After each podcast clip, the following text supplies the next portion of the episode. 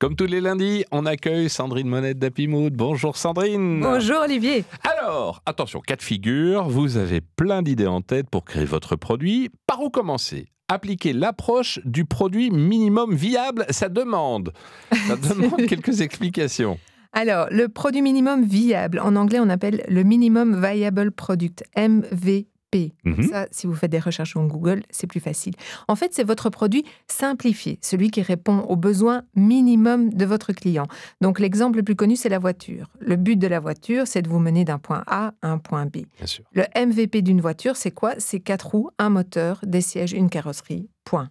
D'accord, c'est la base. Voilà, exactement. Et donc, la climatisation, la radio, le GPS ne font pas partie de votre produit minimum viable. Mhm. Et c'est viable parce que la voiture répond à un besoin des clients, donc de, de mener d'un point A à un point B, et elle est produite en plusieurs exemplaires. Et donc, le MVP n'est pas un prototype parce que c'est un véritable produit vendu à des clients. Alors, pourquoi développer un MVP Mais parce que vous pourriez prendre des années à développer un produit parfait et complet, mais en attendant, vous n'avez pas de clients et vous n'avez pas de rentrée d'argent. D'accord. Donc, retenez que le MVP vous apporte trois gros bénéfices. Le premier, c'est qu'il valide vos hypothèses de marché. Vous avez une idée brillante, mais les clients ne sont pas intéressés.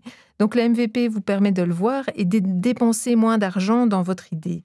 Il se peut que le marché réagisse positivement à votre produit, mais pas dans, dans la forme actuelle où vous la présentez. Alors, à ce moment-là, vous affinez le concept, soit c'est le look, l'emballage ou bien votre cible de, de clients. Un deuxième bénéfice, votre idée est acceptée. Et là, le MVP, le MVP va vous permettre d'avoir vos premiers clients ici et maintenant. Et là, c'est intéressant parce que vous allez commencer à construire une base de données clients et surtout, vous allez créer une marque. Mhm. Et qui dit marque dit fidèle de la marque. Et donc, vous créez une communauté de clients autour de votre marque. Un troisième et dernier bénéfice? Alors, le MVP valide votre proposition de valeur. Donc, en fait, il prouve que votre produit apporte une réelle plus-value à vos clients.